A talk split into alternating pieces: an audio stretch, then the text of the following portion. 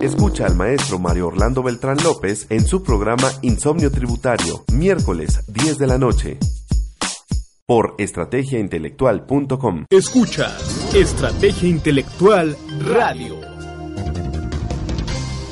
Síguenos en Facebook, Estrategia Intelectual.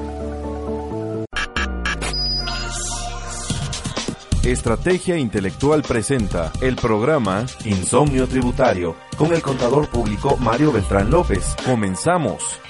Hola, estimados amigos, muy buenas noches. Estamos ya en punto de las 10 de la noche con 9 minutos en este programa Insomnio Tributario desde la página de internet de www.estrategiaintelectual.com. En esta emisión vamos a platicar acerca del el CFDI 3.3 en acción. Hoy es 15 de, de noviembre, nos quedan exactamente 15 días para la implementación de este CFDI 3.3 de manera generalizada para todos los contribuyentes, en el cual pues estamos llegando al término de esta convivencia de la versión 3.2 y de la versión 3.3. Sin embargo, es muy importante hacernos una pregunta, o más bien, sí, son dos, dos preguntas que, que quisiera plantear mientras eh, los demás amigos que nos siguen en Estrategia Intelectual se conectan, si pueden compartir esta transmisión, eh, les vamos a estar agradeciendo. Y vamos a llevar aquí una dinámica, les quiero compartir. Eh, acá ustedes pueden ver los que estén por, por celular, si no me falla la, la, la, investigación y la, y la memoria. Tienen ustedes unos iconos para poder agregarse a la conversación, a esta plática. Si tú tienes alguna inquietud que quisieras que la comentáramos ahora sí que face to face, eh, yo del lado izquierdo y del lado derecho, por favor, eh, pídeme la, la, intervención para que yo te pueda compartir y si hubiera alguna duda, te pido por favor que sea breve, que sea concreta, porque a lo mejor y damos espacio para otro, otro colega. Y así vamos a tener esas participaciones en, en donde esta noche Insomnio Tributario no la hace Mario Beltrán, no la hace Estrategia Intelectual, sino la haces tú con tus dudas y con tus comentarios. Bien, las preguntas que surgen en este tiempo, hoy 15 de noviembre. A ver, tenemos a Loani Vázquez, vamos a, a ver, voy a, vamos a hacer la prueba. A ver, se perdió aquí la... Por favor, se, me fue la... Vamos a ver. Entonces, la pregunta que hoy surge, ya un tanto sociológico el tema, ¿Estamos listos para iniciar la versión 3.3 o estamos listos para abandonar la versión 3.2? Son preguntas que hoy tanto el empresario como el contador, como el administrador y el público general debe de responder, porque tal vez ya estoy listo para el 3.2 y pensemos, no es algo formal, que se extienda la prórroga de convivencia o se extienda el tiempo de convivencia de la versión 3.2 y la versión 3.3. Y alguien diga, ¿sabes qué? yo ya estoy listo para abandonarla. El 1 de diciembre, aún si eh, subsista la versión 3.2, yo la voy a dejar. No hay problema. A ver, vamos a ver. Marta Torres quiere agregarse a la transmisión. Vamos a poner... ver, ¿quién tenemos por acá? Gaby Herrera Poblano, vamos a ponerle por acá. Ok. Por ahí Gaby Herrera Poblano está recibiendo una invitación, por favor, si la puede, si la puede contestar. Si no, vamos a dar el espacio a otra persona. Voy a, a finalizar. Bien, entonces eh, alguien va a decir, ¿sabes qué? Independientemente que haya un plazo para poder eh, llevar a cabo la versión 3.2 y 3.3, es en diciembre, pensamos, si sabes que ya estoy listo, le voy a entrar con la versión 3.3, o alguien diga, no, no, no, no estoy listo todavía para dejar la 3.2 y nos vamos a convivir todavía en el mes de diciembre. Es muy importante que ya después en todo ese tiempo en el cual platicamos del CFDI 3.3, el 3.2, los catálogos, qué poner en cada atributo, en cada requisito. Bueno, la forma en cómo estamos percibiendo este esquema de comprobación fiscal cambie. Incluso el día de mañana vamos a estar llevando a cabo un curso aquí en Tapachula, Chiapas, donde veremos casos prácticos para la emisión del CFDI 3.3. Ya en el entendido que los participantes pues ya tienen nociones preliminares de todo lo que se platicó en su momento. ¿Por qué? Bueno, eh, cuando empezamos nosotros a platicar del CFDI 3.3, a nuestra plática le pusimos CFDI 3.3 y complementos fiscalizadores, porque el propósito de esta versión, y lo hemos comentado, es un cambio fuerte de la versión 3.2 a la versión 3.3, porque el propósito es otro. Esto, a diferencia de cuando teníamos el papel en nuestras manos, un papel cuando dijimos, bueno, ¿qué va a ocurrir ahora con la versión eh, del CFD 2.0, CFDI 3.0 o el CBB? No lo imaginamos. Sin embargo, pues ya estamos en este, este entorno porque fue ahora un cambio de eh, mecanismo de comprobación. Hoy el mecanismo de comprobación es el mismo, pero se le incorporan otros datos que ya son estudiados y que ya son ampliamente conocidos por todos nosotros.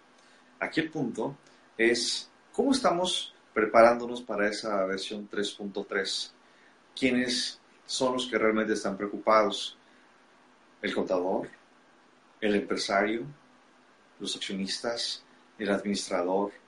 ¿La persona que colabora en la facturación? ¿Las personas que están en cuentas por pagar?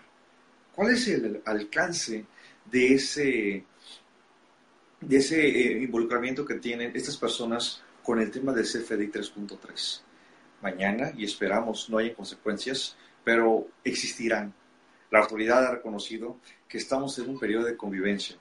Periodo de convivencia que quiero pensar se da desde el 1 de julio hasta el 30 de noviembre y después en diciembre ya no tendremos el aprendizaje, sino que será propiamente la aplicación pero pensemos que también la autoridad pudiera decir, bueno, vamos a iniciar a partir de enero de 2018. ¿Cuántos más? 31 días más para que podamos eh, entender esa transición. Pero luego no perdamos de vista que viene el 12 de diciembre hasta que llegamos al 6 de enero, en que algunos nos recuperamos de la desconexión del trabajo, estamos con la familia, estamos recordando pues Navidad, Año Nuevo, etcétera, y esto eh, va a ocasionar que algunos simplemente se hagan a un lado. Cuando la persona esté elaborando el CFDI, ya sea por una operación normal de contado, por una operación a crédito, ya sea por un anticipo, depósito en garantía, eh, la aplicación de parcialidades, una devolución, una sustitución, una cancelación, cancelación sin aviso, cancelación con aviso o cancelación con la afirmativa ficta para el contribuyente receptor. Todo esto tiene que estar perfectamente diseñado. Hoy es un reto solamente el pensar en cómo vamos a implementar esta versión 3.3. Pero así como existe un proceso administrativo de la planeación, organización, dirección y control, hoy estamos algunos en la planeación, otros más adelantados ya se encuentran en la organización. La etapa cumbre o la etapa final estará en la dirección y sobre todo en el control, porque esto no va a acabar. El control lo vamos a tener cuando en el primer acercamiento cliente o proveedor empiece a tener los primeros choques. El famoso complemento para recepción de pagos, en donde hoy 30 de noviembre puede o no expedirse o omitirse. Sin embargo, en diciembre ya tendría que ser obligatorio. Y entonces quiero pensar y me gustaría eh, conocer tus inquietudes y tus comentarios. ¿Cómo le van a hacer las empresas como Comisión Federal de Electricidad, Teléfonos de México y otras empresas que hoy, noviembre, ya están emitiendo el CFDI con fecha límite de pago 13 eh, de diciembre, 14 de diciembre? ¿Cierto? Estoy con una versión 3.2 que abordará o lo alcanzará el tiempo en la versión 3.3. ¿Debe o no debe de existir un complemento para recepción de pagos? Naturalmente sí. Pero ahora, ¿qué va a suceder si yo hago el pago en efectivo? Un documento no bancarizado. Pero también, ¿qué ocurre si yo pago con transferencia o con, eh, con cheque? Aquí la pregunta, ¿será que Comisión Federal de Electricidad ya tiene el mecanismo para, en todo caso, planear, organizar y, en todo caso, dirigir la recepción de la información para elaborar el complemento de recepción de pagos? No estamos en el, estamos en el entendido de que este documento, más bien este pago se recibe en diciembre y se tiene hasta el décimo día del mes de enero de 2018 para poder emitirlo y para poder recibirlo. Algo que por este ejercicio y sobre todo por este mes de diciembre no debería de estar ocurriendo. En mi opinión, yo te quiero compartir parte de lo que señalamos en los cursos del CFDI 3.3. Te quiero compartir el beneficio que tiene el complemento para recepción de pagos. Cuando empezamos a platicar el año pasado, en junio del 2016 del CFDI 3.3, cuando empezamos precisamente también en junio de 2017, yo les preguntaba a los colegas y amigos, oye, ¿te gusta el complemento para recepción de pagos? ¿Lo ves favorable? ¿Qué opinión te merece? Y muchos pues simplemente le hacían manita abajo, no les gustaba, mucho trabajo, mucha complicación. Sin embargo, esa regla 2.7.1.35 es una joya. Una joya porque eh, también otro tema que la autoridad no ha logrado cubrir, no, no, ha logrado abarcar y esperamos que en esta miscelánea 2018 se pueda ya consolidar, es el tema de la cancelación de los tres primeros días. Recuerda que, por ejemplo, si hoy es 2 de enero, emito el CFDI, tengo el 3, 4 y 5 para cancelar sin aceptación, en todo caso, del receptor. Entonces, eh, esto puede ocasionar que yo, que estoy emitiendo de mala fe, proceda a la cancelación sin esperar al procedimiento que establece el buzón tributario. Por ello, aquí se deben eh, de manejar, e incluso lo, lo comentamos, dos umbrales de tiempo para la cancelación del CFDI. El primero, que no debe de existir en la opinión de un servidor. ¿sí? Hoy estoy emitiendo el CFDI, desde hoy debe de empezar a computarse el plazo para la cancelación vía buzón tributario. O, y, el segundo umbral sería, no sé, 30 eh, días siguientes a la expedición del CFDI. Porque entonces, eh, imagínate, un CFDI de febrero de 2018 que me lo quieran cancelar, no sé, en noviembre de 2018 para mí ya fue un tema cerrado. No tendría por qué estar regresando a tratar de conciliar o tratar de por qué eh, entender la cancelación si el emisor tiene una razón y yo como receptor tendría otra opuesta desde luego para no cancelar. Y entonces vamos a ver estas implicaciones. A ver, tengo a Alicia, Alicia que se quiere agregar. A ver, no la veo por acá. A ver, Leovani. Estamos haciendo una invitación a ver si está por acá. Es que los tengo, los tengo en cola. Vamos a ver. Mientras tanto. Entonces, eh, yo les comentaba, los PPDs que tengamos al cierre del ejercicio, es importante que estén pagados totalmente. Si no es totalmente, por lo menos que se paguen parcialmente. Porque, bueno, eh, te quiero comentarlo, te lo quiero comentar de la siguiente manera. ¿Qué pasa si, por ejemplo, yo tengo eh, una operación de cierre entre personas morales? ¿Sí? Y tú sabes que entre personas morales, las operaciones a crédito, siempre y cuando estén registradas en contabilidad, son deducibles al cierre del ejercicio. Pero si ya estamos en diciembre y yo soy persona moral y quiero platicar contigo que también eres persona moral, me das un CFDI, le ponen PPD 99 y todos felices y contentos, mi premiación genera entonces una deducción para efectos del impuesto sobre la renta sin haber estado pagada o estado liquidada. Bien, entonces, eh, tú que eres el emisor, y lo digo con mucho respeto, posiblemente el día 31 dirás, Mario Beltrán ya está con su familia, ya está esperando el año nuevo, y sorpresa, entramos a la cancelación del CFDI y naturalmente lo podrá hacer sin una presión. Pero, ¿qué es lo que dice la regla 2.7.1.35? Dice que aquel PPD 99, que es eh, una operación a crédito, y que tenga un complemento para recepción de pagos, que naturalmente están parando que se ha cobrado total o parcialmente, no podrá ser objeto de cancelación. Esto es una, eh, no le quiero llamar estrategia, sino una solución, una alternativa que damos para poder brindar estos FDI sin PPD 99. Y vamos a tener estos puntos, estas disyuntivas, porque el receptor, yo les recomiendo, receptores, eviten en lo posible que sus pagos sean PVE, que todos sean PPDs. Y también les digo, oye, no se conocen entre ustedes, porque lo que para uno va a ser una solicitud, para el otro será una carga. Hablar entonces del complemento de recepción de pagos es un arma de doble filo. Esa facilidad que dan los 10 días siguientes a la expedición, perdón, a la, recepción del pago, es relativamente un arma de doble filo.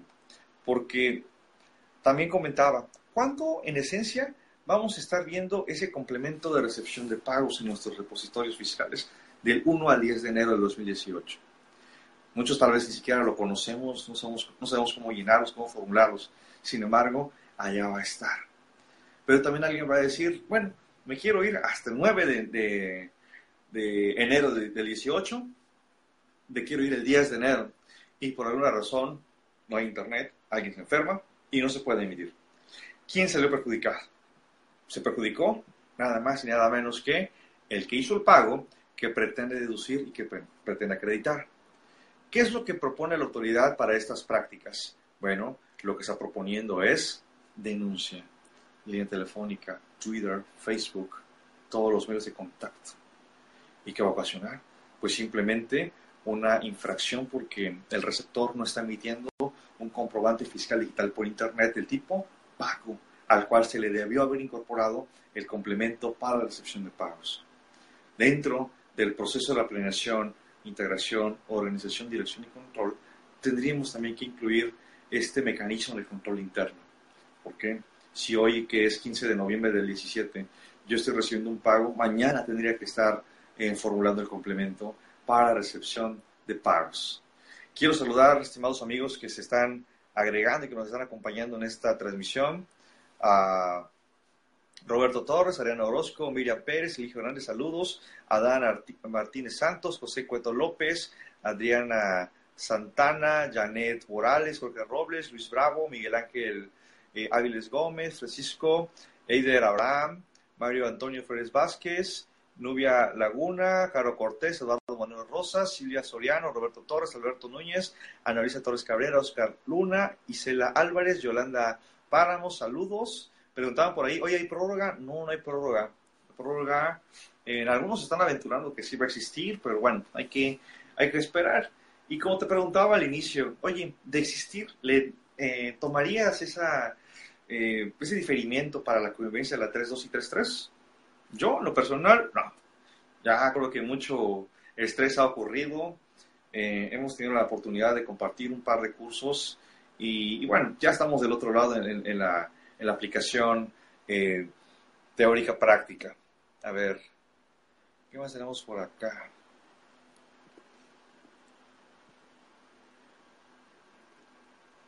Saludos, dice Sergio Ramírez, saludos amigo. No quedamos por acá. Bien. Dice Roberto, lo que pasa es que estamos haciendo este, todas nuestras facturas 3.3 con el PPD. Eh, Roberto, lo mejor. Eso es lo mejor que, se puede hacer. Ahí lo van a ver. El, tiempo dará la razón a esta regla 27135, que mucho se piensa que es en beneficio de la autoridad fiscal. Bien, el anticipo. El anticipo, otro tema que bueno, nos han estado preguntando mucho en operaciones, vamos a decir, normales o comunes, pero también algunos casos sui generis, como el caso de las constructoras, como el caso de las tarjetas automotrices, que, bueno, no hay reglas específicas de cómo es que se debe de, manejar o cómo es que se debe de, de trabajar. Lo importante de todo esto es que tú y yo conozcamos el cuándo y cómo emitir este este concepto de anticipo. Recordarás, ya muchos colegas con más camino te habrán comentado que existe anticipo cuando no hay enajenación, complemento cuando hay enajenación, cuando existen dos elementos, uno es el precio y otro es el bien o el servicio. Si faltara alguno de ellos, entonces, bueno, podemos hablar de una compraventa y estamos ante la presencia de un anticipo. Aquí el detalle existencial que lo hemos comentado y que los contribuyentes y sobre todo los contadores del sector abarrotero, ¿sí? las farmacias, tienen esas dudas y esas inquietudes.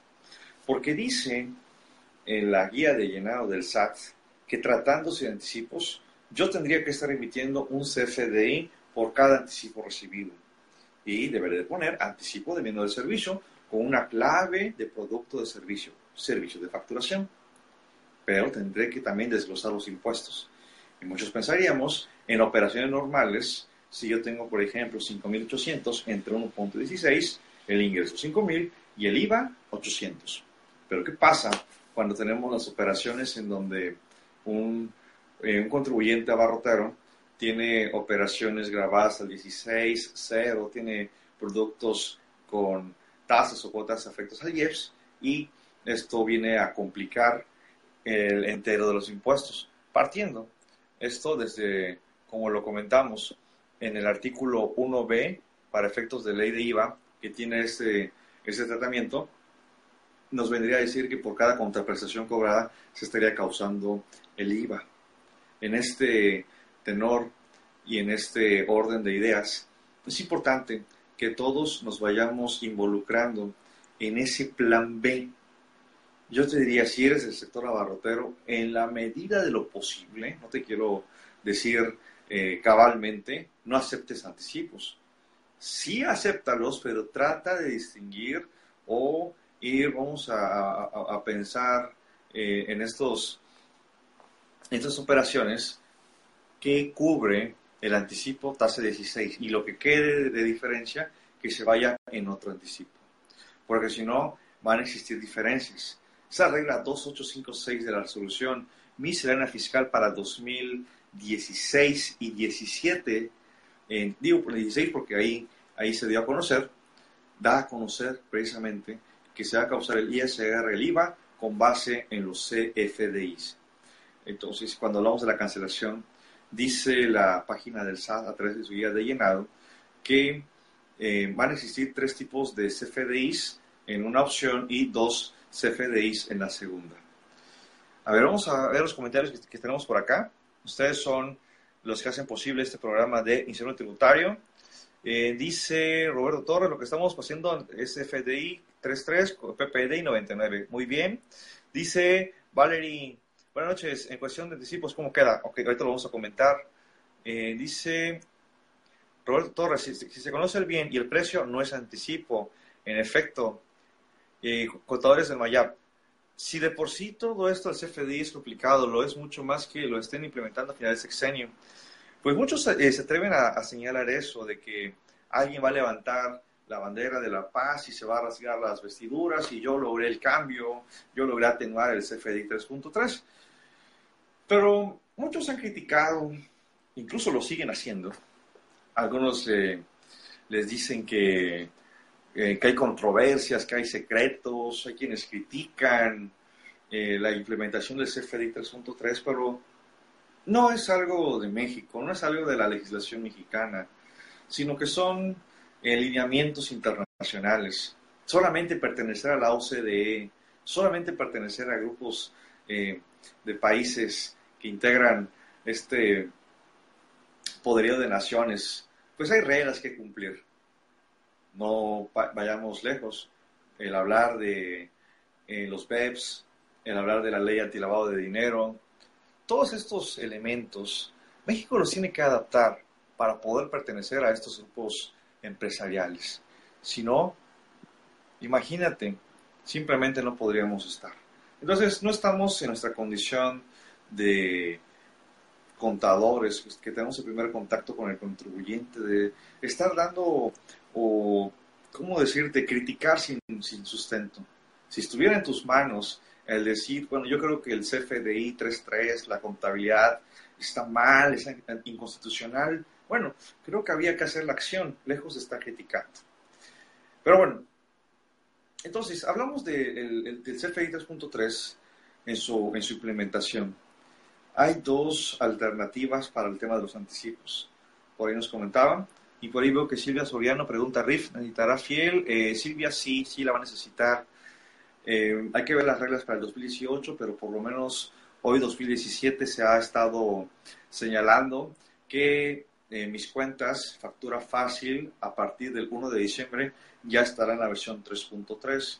Y esto con la regulación expresa de que van a haber eh, algunos datos que tal vez no contemple esta versión simplificada. Y entonces tendré que ir al servicio gratuito o con un proveedor autorizado de certificación. A ver, veo aquí una pregunta de Martínez. Eh, pero habrá alguien que deposite, transfiera un montón de dinero sin saber para qué se destinó esa operación. Sí, estimado Martínez, y ya no tanto quién, la, quién, eh, hizo la transferencia, sino quién la recibe. Yo les pediría, aquí están los iconos del, eh, del Facebook, está el de, la, el de la boquita, está el, de, el del corazón, el de la manita, el de la cara asombrada, me entristece, me enfurece, y el de, me, el, de los ojos chinitos, ¿cómo se llama? Me divierte. Por favor, ¿quién en su experiencia no ha tenido esa práctica que recibe depósitos y que no sabe de quién es, pasa el mes y no sabe, nadie, nadie lo reclama? Por favor, si alguien nos puede, ahí con el icono de me divierte, aquí lo, aquí lo vamos a ir viendo, lo vamos a ir constatando. Bien. Eh, también otra pregunta que tenemos de Nelly Angélica. Si un cliente me paga una parte antes de emitir la factura, pero conozco el precio, ¿cómo quedaría la factura? Bueno, en este caso, Nelly, tienes que hacer primeramente el CFDI por el precio y por el, la descripción del bien. Eso es inminente que nosotros lo, lo realicemos para que entonces eh, proceda el, eh, el complemento para la recepción de pagos. Viene esta pregunta que hace Nelly y que va a ocasionar, si esa práctica puede ocasionar ahí alguna confusión, va a decir Nelly, ¿sabes qué? Eh, yo ya conozco el, precio, ya conozco el bien, te voy a aplicar un anticipo. O simplemente vamos primero a elaborar el CFDI y luego me depositas. Son prácticas que se van a ir eh, ajustando o que se van a ir arreglando. Dice Elizabeth Vázquez, ¿qué sucede cuando se cobra por medio de facturaje?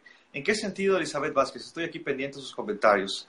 Rosgam, cuando somos un hotel en temporada alta es difícil identificar, identificar inmediatamente los depósitos por reservaciones. Bueno, Rosgam, es algo que igual nos plantearon en junio del 2017 en Ciudad de México y en Cancún.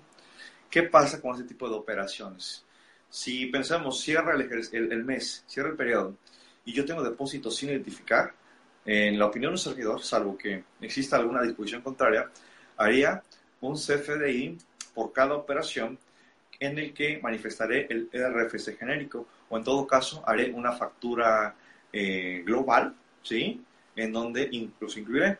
Si mañana diciembre alguien dice, ¿sabes qué? Este depósito fue mío, entonces, ¿qué es lo que voy a hacer? Eh, por eso la idea inicial fue siempre que sea un CFDI con el RFC genérico.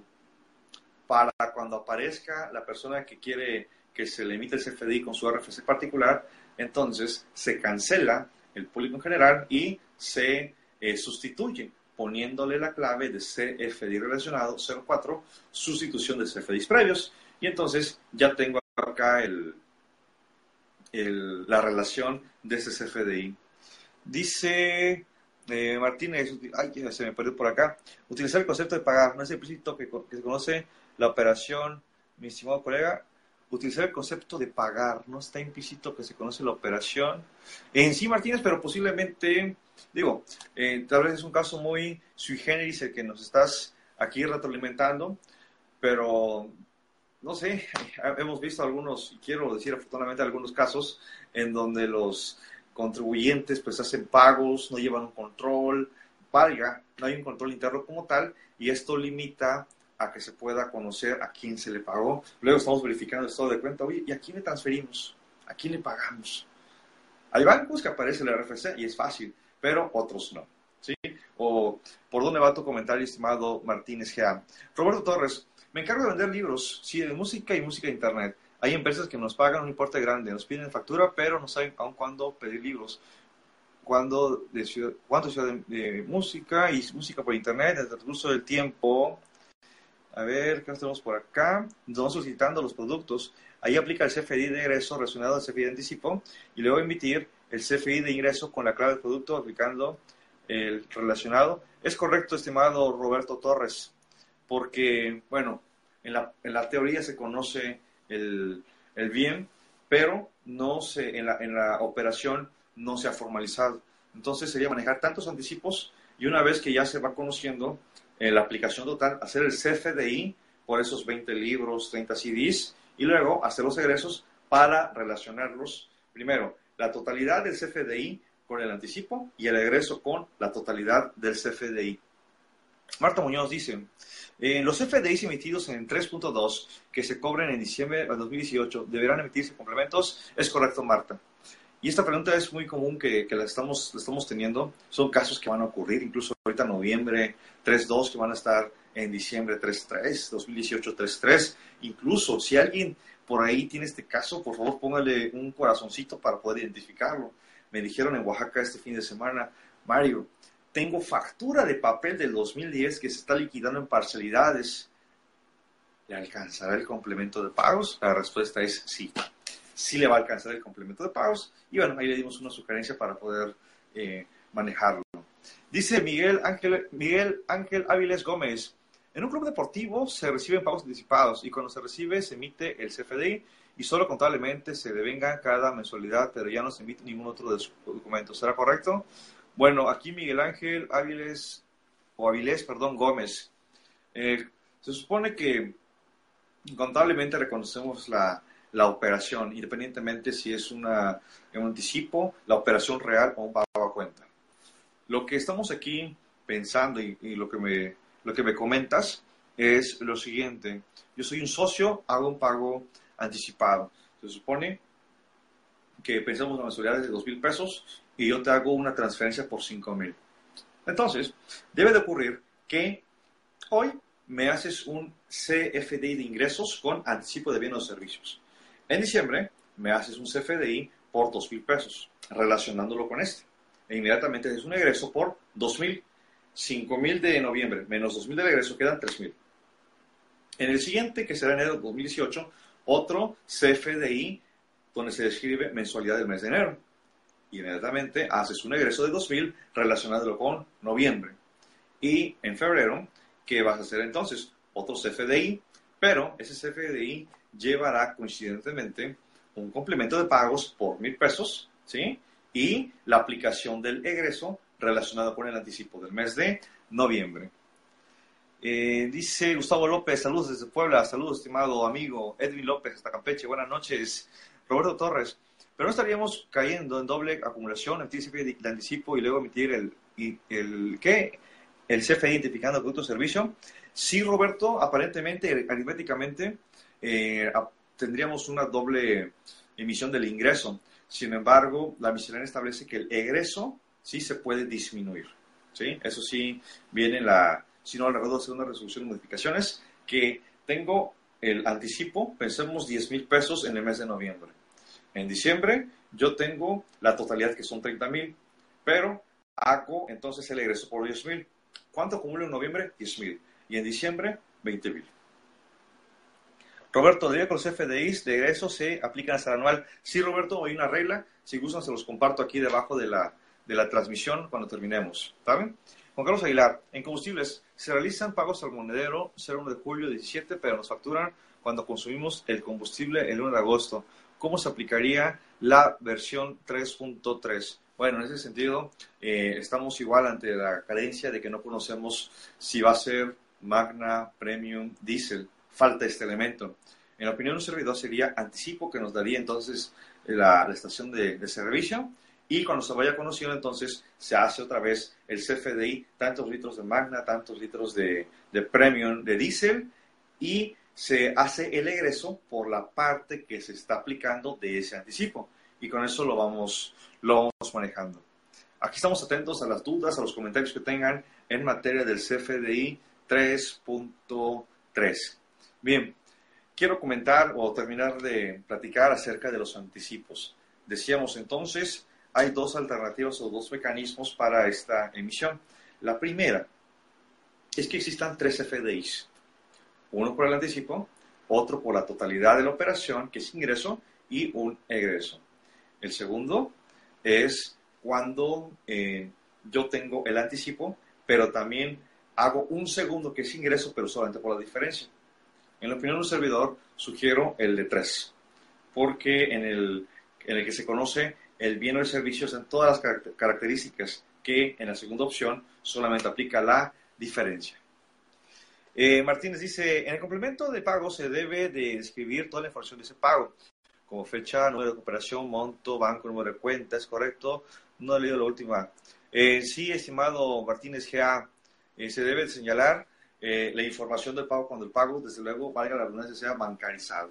¿Sí? Si no es, pues no, no ocurre. Y algo muy curioso es que de acuerdo al anexo 20 se puede o no se puede requisitar esta información. Sin embargo, como hemos visto en la práctica, los PACs lo van a requerir. En el momento que el tipo de comprobante sea pago, en ese momento se habilitará como obligatorio este tipo de atributos. Juan Carlos Aguilar, combustible, si somos monedero electrónico, es lo mismo, estimado Juan Carlos. Estamos ante la presencia de la forma de pago 29A, artículo, artículo 29A, fracción séptima, inciso C, del Código Fiscal de la Federación. Dice Edwin, el tercer CFDI para cancelar anticipo. Eh, cancelar o vamos a decir contrarrestar el efecto del anticipo, estimado Edwin. Nelly Angélica, el PPD 99, cuando me realicen el... Ah, me perdí, Nelly. Me perdí. Por ahí, si tienen alguna inquietud. Eligio, eh, buenas noches. Si recibo un pago y esos cubren a varias facturas, ¿se debe emitir un recibo de pago por cada factura o puedo hacer una sola relacionando con el folio fiscal de cada factura? Es una excelente pregunta, Eligio estábamos en Tlaxcala ahí con el maestro Félix y nos hicieron esa, pregunta y yo pensé que estaban exagerando, pero me decían, oye Mario, eh, hago, o más bien recibo un depósito, se me ocurren 500 mil pesos, que incluyen 300 facturas. ¿Qué hago, Mario? Bueno, en relación a, a lo que pregunta estimado Eligio Hernández, acá hago un comprobante, un CFI de pagos y relaciono las 300 facturas con su folio fiscal. Naturalmente, tendríamos que expresar el número de parcialidad y saldo anterior, el importe pagado y el saldo insoluto por cada CFDI con su folio fiscal. Nelly, cuando emita una factura PPD y me realicen el... Ah, estamos ahí poquito truncos, Nelly. Eso fue lo que platicamos entonces acerca de los anticipos. El complemento, bueno, ya Eligio nos ha, nos ha comentado, hay muchas hipótesis en cuándo va a surgir la emisión del complemento para recepción de pagos. Yo te preguntaría, y acá vamos a poner otra carita, ¿sí? Que quienes eh, no lo vayan a hacer, póngale por favor, me, me enoja, ¿sí? La dinámica ahorita es me enoja. Que por ejemplo, hoy es 15 de noviembre de 2017 el cliente va a pagar el día 22 de noviembre, pero hoy quiere que le ponga un PUE03. En el deber ser sabemos, hay que ponerle PPD99. ¿Estarías de acuerdo o harías más bien el complemento para recepción de pagos en la inteligencia que hoy, que es 15 de noviembre, no has cobrado, pero te van a pagar el día 22? Ya veo la primera carita de me enoja. Ahí se van dando, ¿verdad que no? y ojalá que esto la autoridad eh, fiscal eh, lo, tenga bien considerar, no tanto porque le haga caso a Mario Beltrán y los demás amigos de que comparten estas ideas, sino que es lo práctico, que esté si está dentro del mes, pues simplemente, oye, no, no, no es un PUE 03, hoy 15, pero que cobra el 22, no le pidas el complemento. Que realmente, y como expone la guía de llenado del SAT, lo que se está buscando es el control del IVA si el documento, el CFDI, es cobrado el siguiente mes, ahí sí tendría que haber un PPD y, en mi opinión, eliminar los 10 días. Que el plazo para la emisión sea el último día del mes por el cual se está dando esta operación. A ver, creo que ya no hay más dudas, ya no hay más comentarios. Parece que esta noche de insomnio vamos a dormir bien. Ya nos faltan 15 días, estimados amigos. Creo que estamos listos, algunos, los packs. También comentaba, eh, ahora vamos a ver esa sanción del peso a 5 pesos, ¿sí? Eh, muchos pensamos que era para el contribuyente, no, es para el PAC, porque esos errores de timbrado, sin duda, van a costar, pero a los proveedores autorizados de certificación. Delia Angélica dice, perdón, se me va el internet. Cuando emito una factura PP99 y realicen el primer pago de la factura, queden en cero con complemento de pago anotando todos los datos. Es correcto, Nelly. Vamos a ver este planteamiento. Eh, quisiera señalar, a ver, con este, con este ejemplo, ¿sale? Lo voy a dividir en, dos. Y tenemos aquí, en primer lugar, un CFDI de tipo pago. Este CFDI, de acuerdo a la regla 27135, debe de ir en cero, porque si lleva cantidad, que incluso los packs o las reglas de validación lo van a prohibir, pero si llevara cantidad, entonces eh, duplicaría con el PP de 99, donde van los datos de cómo se pagó, cuándo se pagó y cuánto se pagó. Y la información bancaria va en el complemento para recepción de pagos. Nuevamente, este CFDI no es de ingresos, sino es de pagos. A ver, vamos aquí a algunas preguntas que ya se fueron agregando. Nelly ya. Yuri Valles, en cuanto al tema de los cheques, ¿qué se considera PPD o PO? Excelente pregunta, Yuri. Eh, vamos a ver lo siguiente. Lo comentamos el día de ayer, si no recuerdo, en un Facebook Live que hice, pero quiero compartir también aquí para todo el público de estrategia intelectual. Hoy es, hoy es 15 de noviembre de 2017, ¿vale? Y presto un servicio, hago una enajenación. El cliente me paga con cheque. Acá está y dice, páguese a, la, a, o a favor de Mario Beltrán, fecha 15 de noviembre del 2017. Pero, primer caso, lo deposito la siguiente semana. Siguiente caso, lo deposito el siguiente mes. ¿Cuándo es que yo debo de considerar este, este cheque y cuál va a ser la, eh, la forma de pago y método de pago? Bueno, en ese caso estoy considerando un cheque forma de pago 02 y método de pago PV, porque mucha confusión está ocurriendo con lo siguiente. Las reglas para renta y para IVA se van a considerar o se están analizando desde la perspectiva de la acumulación o de la deducción. Pero si tú recuerdas que dice el 29A, fracción séptima, inciso C, forma en que se realizó el pago, cómo se liquidó la operación. Se liquidó con cheque, entonces debo de poner PUE 02. La siguiente pregunta que surge, oye Mario, ¿y qué pasa cuando yo lo voy a depositar y al día siguiente me entero de que no tiene fondos? Bueno, ¿qué es lo que hago? Cancelo el CFDI, el PUE 02, y elaboro un PPD 99, esperando a que el cliente me restituya el pago, ya sea con otro cheque, que irá en el complemento, efectivo, transferencia, según sea la operación.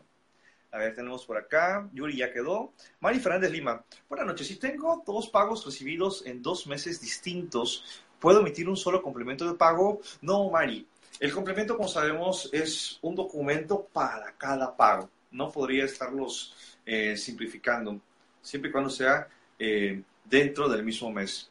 Yuri Valles, ya vimos cheques, ok. A ver, tenemos otras fotos por acá. Adri Bell, buenas noches. En el caso de las constructoras que facturan anticipos de obra, igual, es otro, otro tema que, otra duda que, tenemos por ahí, porque el anticipo que está, está, señalando el SAT es cuando no conozco precio y cuando no conozco el bien. Sin embargo, cuando eh, estamos en esos contratos de obra, obra pública, pues ya lo dije, hay un contrato y se especifica el tipo de obra y el precio o el monto de la misma. No estaríamos entonces ante un anticipo, sino con pagos parciales. Primero un PP de 99, 10 millones de pesos, construcción de una carretera. Y por cada avance o la estimación vendría el complemento para recepción de pagos. Eh, dice, ¿quién más por acá? Silvia Soriano.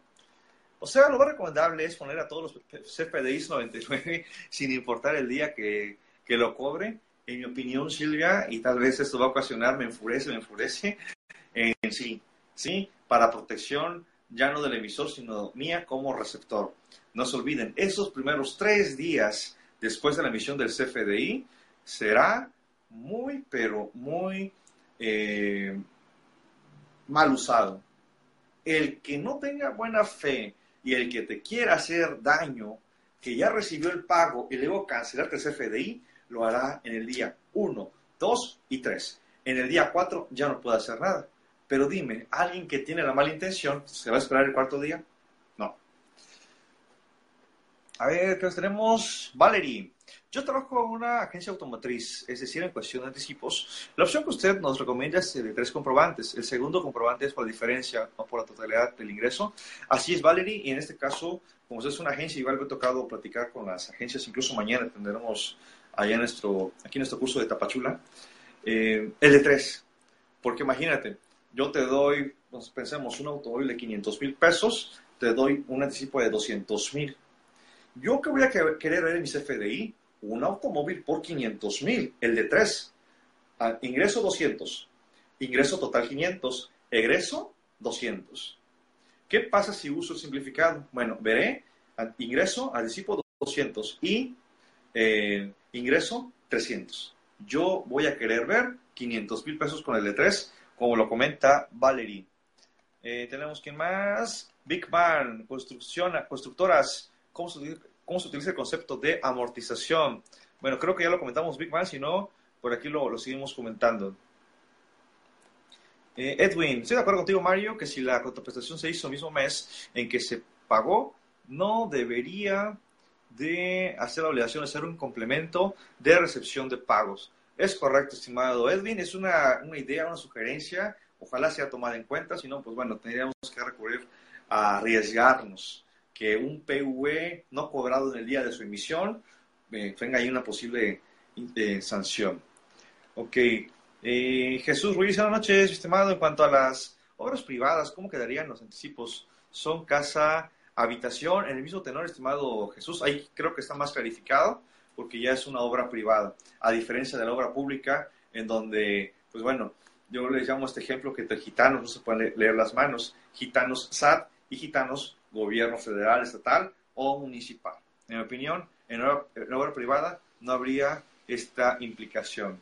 Ramón Rodríguez nos pregunta, a ver, ¿por quién se vaya a perder? Buenas noches. En caso de pago con cheque posfechado, ¿podré realizar el CFDI en el momento de cobrar el cheque? No, Ramón.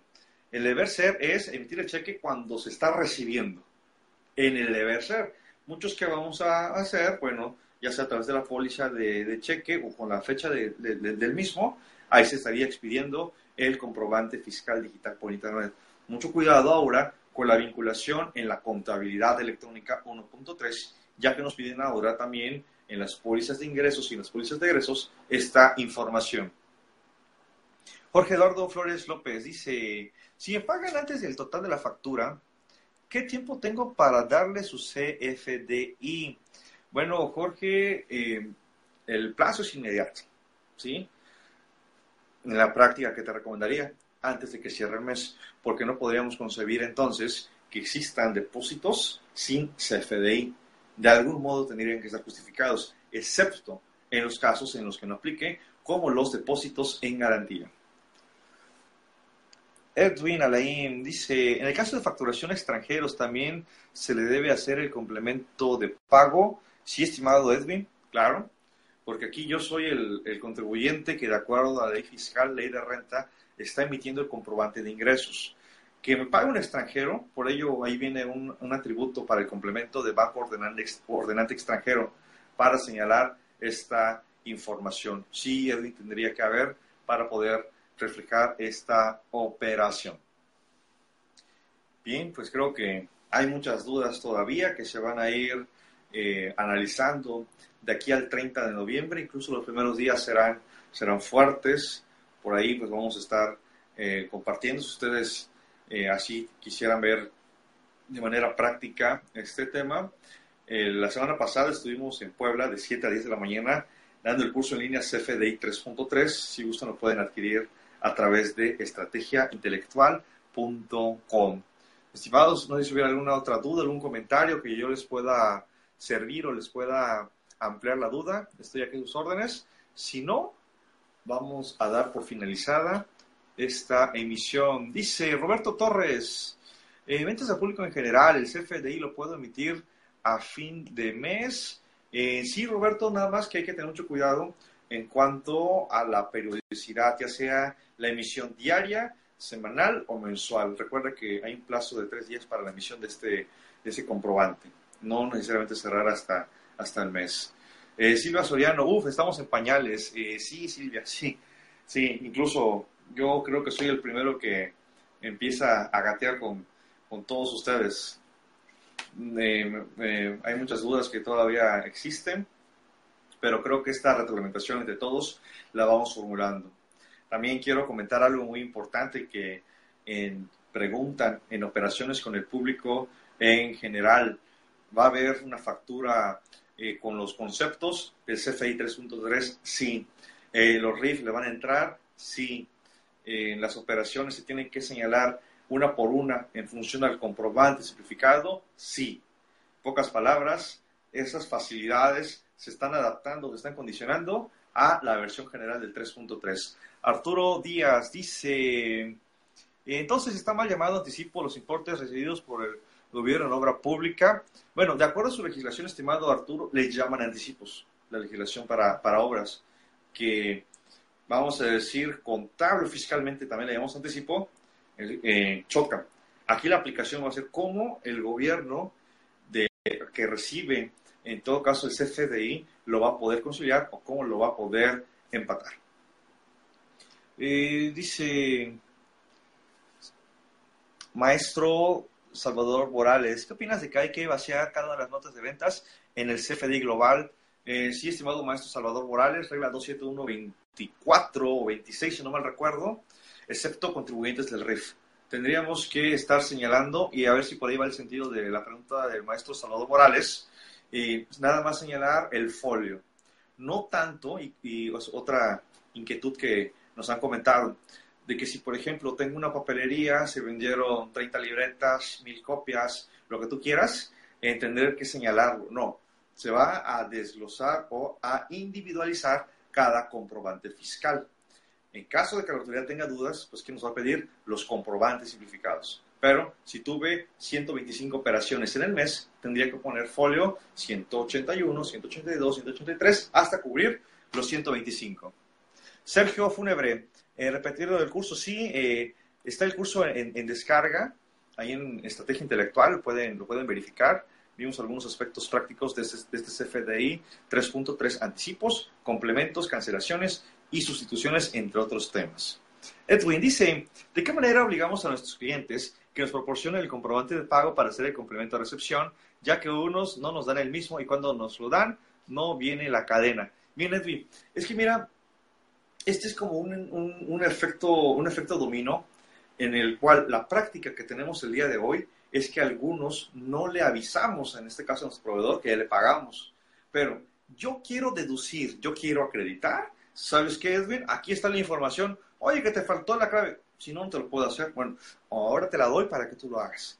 Toda esa práctica, eh, por falta de control interno, esta práctica que hemos realizado por muchos años, se va a ir acomodando y vas a ver, Edwin, que todo va a ir fluyendo porque es lo que está buscando el complemento.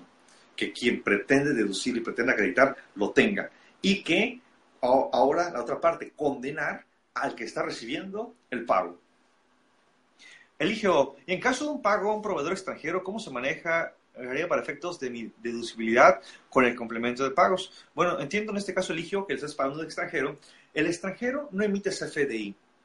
La miscelánea refiere a documentación comprobatoria. No hay, en este caso, complemento para recepción de pagos si tú le haces el, pago, vale la redundancia, a un extranjero. Eh, Adriana, el plazo para emitir CFDI es de 24 horas una vez recibido el pago, sí, con base al 40 del reglamento del código, estimada Adriana Santana. Es correcto. Adriana Orozco, entonces ya no va a ser válido poner la factura global, el folio al folio, eh, no Adriana Orozco, solamente para el RIF. los del RIF sí pueden poner eh, del folio 25 al folio 89. Ellos sí. Pero personas morales, personas físicas, empresarias o profesionistas deben de señalar del folio 26, 27, 28, 29, el que le corresponda. Daina, entonces se tendría que acudir adecuar el 3.2 al 3.3, pues los RIF no tienen algunos firma. Así es, Daina.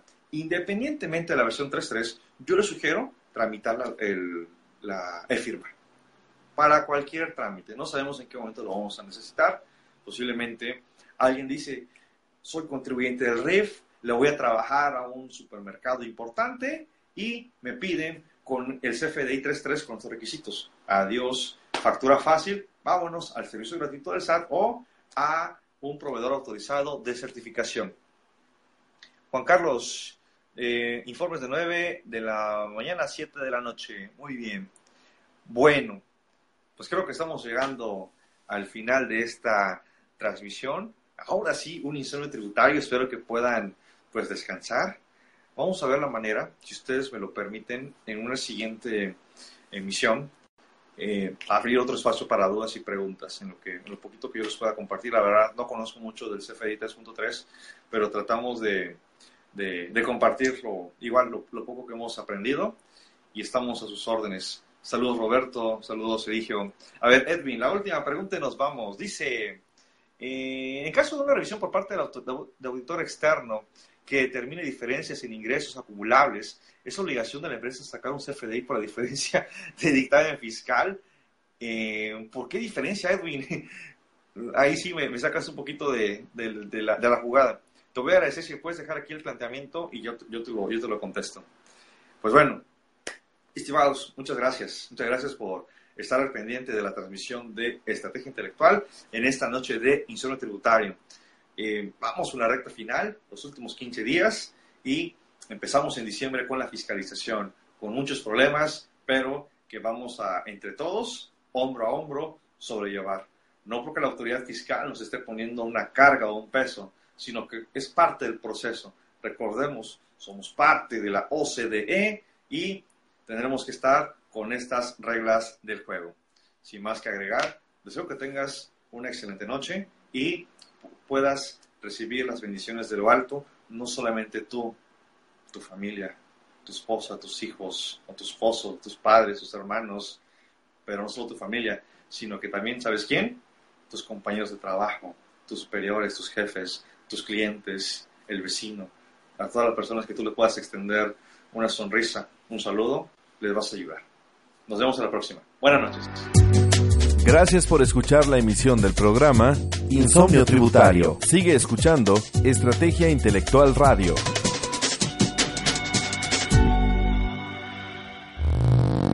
Escucha al maestro Mario Orlando Beltrán López en su programa Insomnio Tributario, miércoles 10 de la noche, por estrategiaintelectual.com.